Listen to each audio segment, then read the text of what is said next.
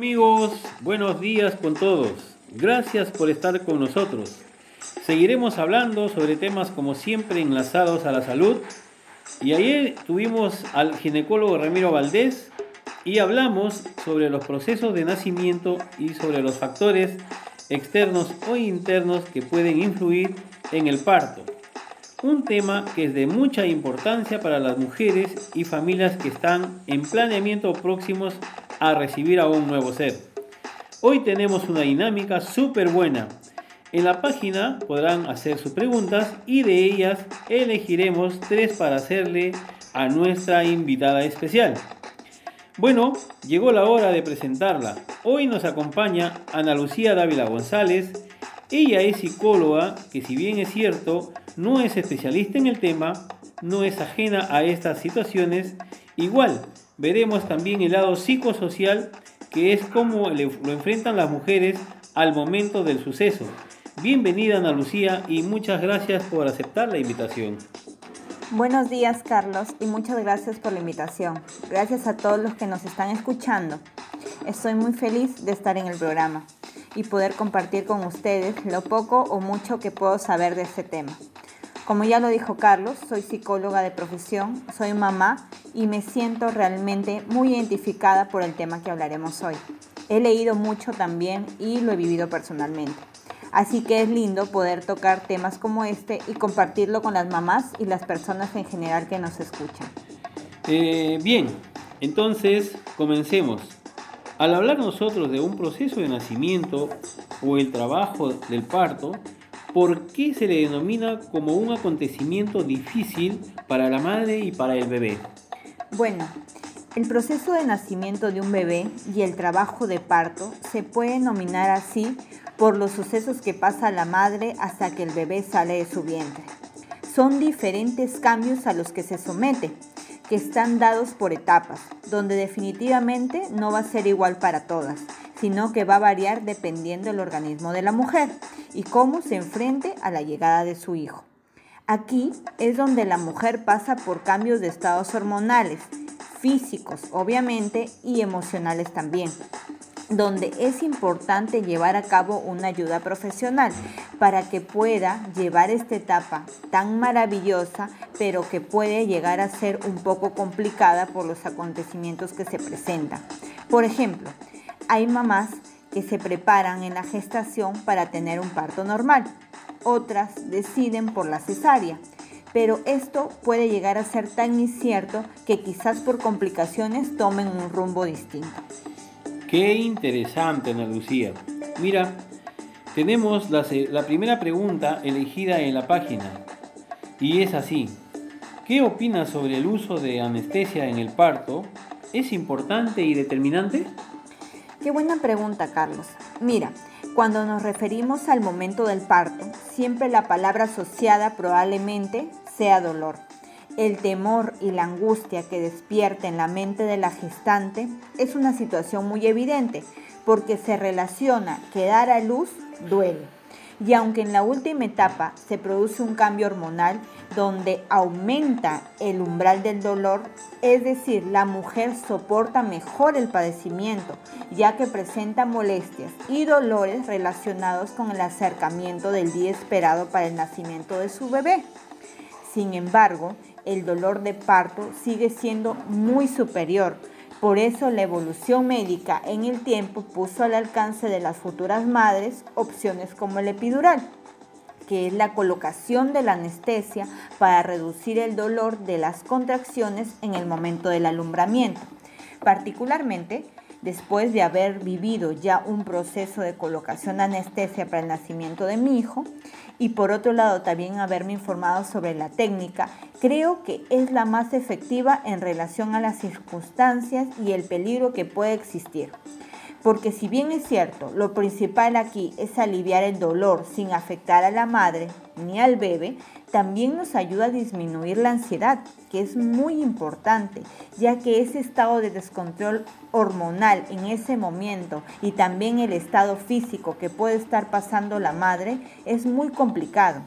Al no sentir dolor, estará más calmada para el suceso del parto. Qué fuerte por lo que tienen que pasar las mujeres. Son muy valientes, definitivamente. La segunda pregunta hecha por nuestros oyentes es, ¿cuáles son los beneficios de un parto vaginal? El parto vaginal o natural es la forma espontánea y oriunda a partir de una serie de hormonas como la oxitocina que mandan señales al cuerpo para iniciar todo el proceso de expulsión del bebé. El parto natural también se puede inducir administrando oxitocina de forma externa. A partir de este momento, el cuerpo, ¿qué pasa? Se prepara, el cuello del útero se dilata para dejar paso al bebé. La oxitocina genera contracciones para ayudarle en su camino. Un parto normal y saludable, Carlos, proporciona muchos beneficios importantes, tanto para el bebé como para la madre. En el caso de la madre, ¿qué hace? Hace que se sienta más libre, pueda decidir ayudar a su hijo al nacer. Es protagonista y aunque le hayan suministrado el epidural, tendrá un papel determinante en el nacimiento del niño. También el parto normal existen menos riesgos para la madre. Pierde la mitad de sangre que en un parto por cesárea y las posibilidades de infección uterina son menores. Otro de los beneficios es que mantiene unos niveles de azúcar en la sangre adecuados y ayuda a que la placenta reciba más oxígeno. Podrá estar con su bebé de forma inmediata. En el caso de la cesárea, la madre tiene que esperar a que terminen de coser la cicatriz y se recupere para poder ver a su hijo. También la, hospitalización es menor, de uno a dos o tres días. En el caso de la cesárea se suele prolongar por mucho más tiempo. Al someterse a una intervención quirúrgica, la recuperación será más lenta. Tal vez tenga que soportar, si se le, si se le aplica la episiotomía, unos puntos que se pueden recuperar rápidamente, pero el riesgo de la infección en la herida en una cesárea es mucho mayor. ¿Cuántos beneficios puede traer el parto normal? Increíble. Prosigue, Ana Lucía. Sí, Carlos, la forma natural siempre será la mejor opción para el nacimiento de un bebé, sin duda. En los beneficios, también para el bebé, que es lo que me faltaba eh, contarte, es que, que, al pasar por el canal del parto, el bebé se impregna de todas las bacterias de su madre y estas le ayudan a fortalecer su sistema inmunológico. Durante el parto normal, el bebé también genera hormonas como la adrenalina, que lo mantendrán en estado de alerta en sus primeras horas de vida, además de aportarle energía y calor que le ayudará a la hora de iniciar la lactancia. Otra de los beneficios es que el bebé arroja todo el líquido de sus pulmones, recibe una mayor oxigenación. En el caso de la cesárea, tiene más riesgo de sufrir insuficiencia respiratoria se encuentra de forma inmediata con su madre, lo que favorece el paso a la producción de leche y fortalece el vínculo afectivo, definitivamente. Qué maravilloso puede ser la naturaleza humana. Y en los beneficios se pueden ver cómo influye esa conexión de la madre hacia su bebé y lo que le puede transmitir. Vamos con la última pregunta. A ver, esta pregunta es muy interesante para cerrar te ponen un caso que dice así. Imagine que a usted le llaman para abordar a una cliente que es o que se encuentra en trabajo de parto y que presenta un alto índice de ansiedad. ¿Cómo lo abordaría? Bueno, lo primero que haría es tener contacto visual directamente con ella, mirarla a los ojos y transmitirle la tranquilidad, que sienta que en el proceso no se encuentra sola la haría ejercitar respiraciones para que vaya calmando la agitación que puede estar abordando por su estado.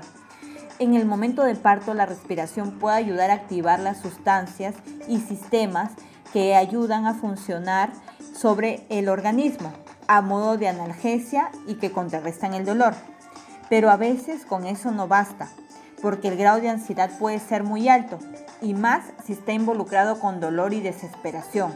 Entonces ante eso le hablaría mucho, sobre todo por lo que está por venir, no por lo que va a pasar, ni darle la tranquilidad ante eso, sino por lo que le espera cuando tenga a su hijo en brazos. que lo más difícil o el proceso más largo ya pasó. Trataría también de focalizarla en lo que viene y hablarle de lo hermoso que puede hacer cuando lo tenga. Llenarla en sí de pensamientos positivos. La tomaría de las manos y le diría que su familia está fuera apoyándola y esperando el nacimiento de su bebé. Y hasta le podría contar una historia corta con el propósito de que ella vaya disipando el cuadro de ansiedad poco a poco y se vaya olvidando de la situación. Mira qué importante puede ser esa ayuda emocional y psicológica que puede recibir la madre.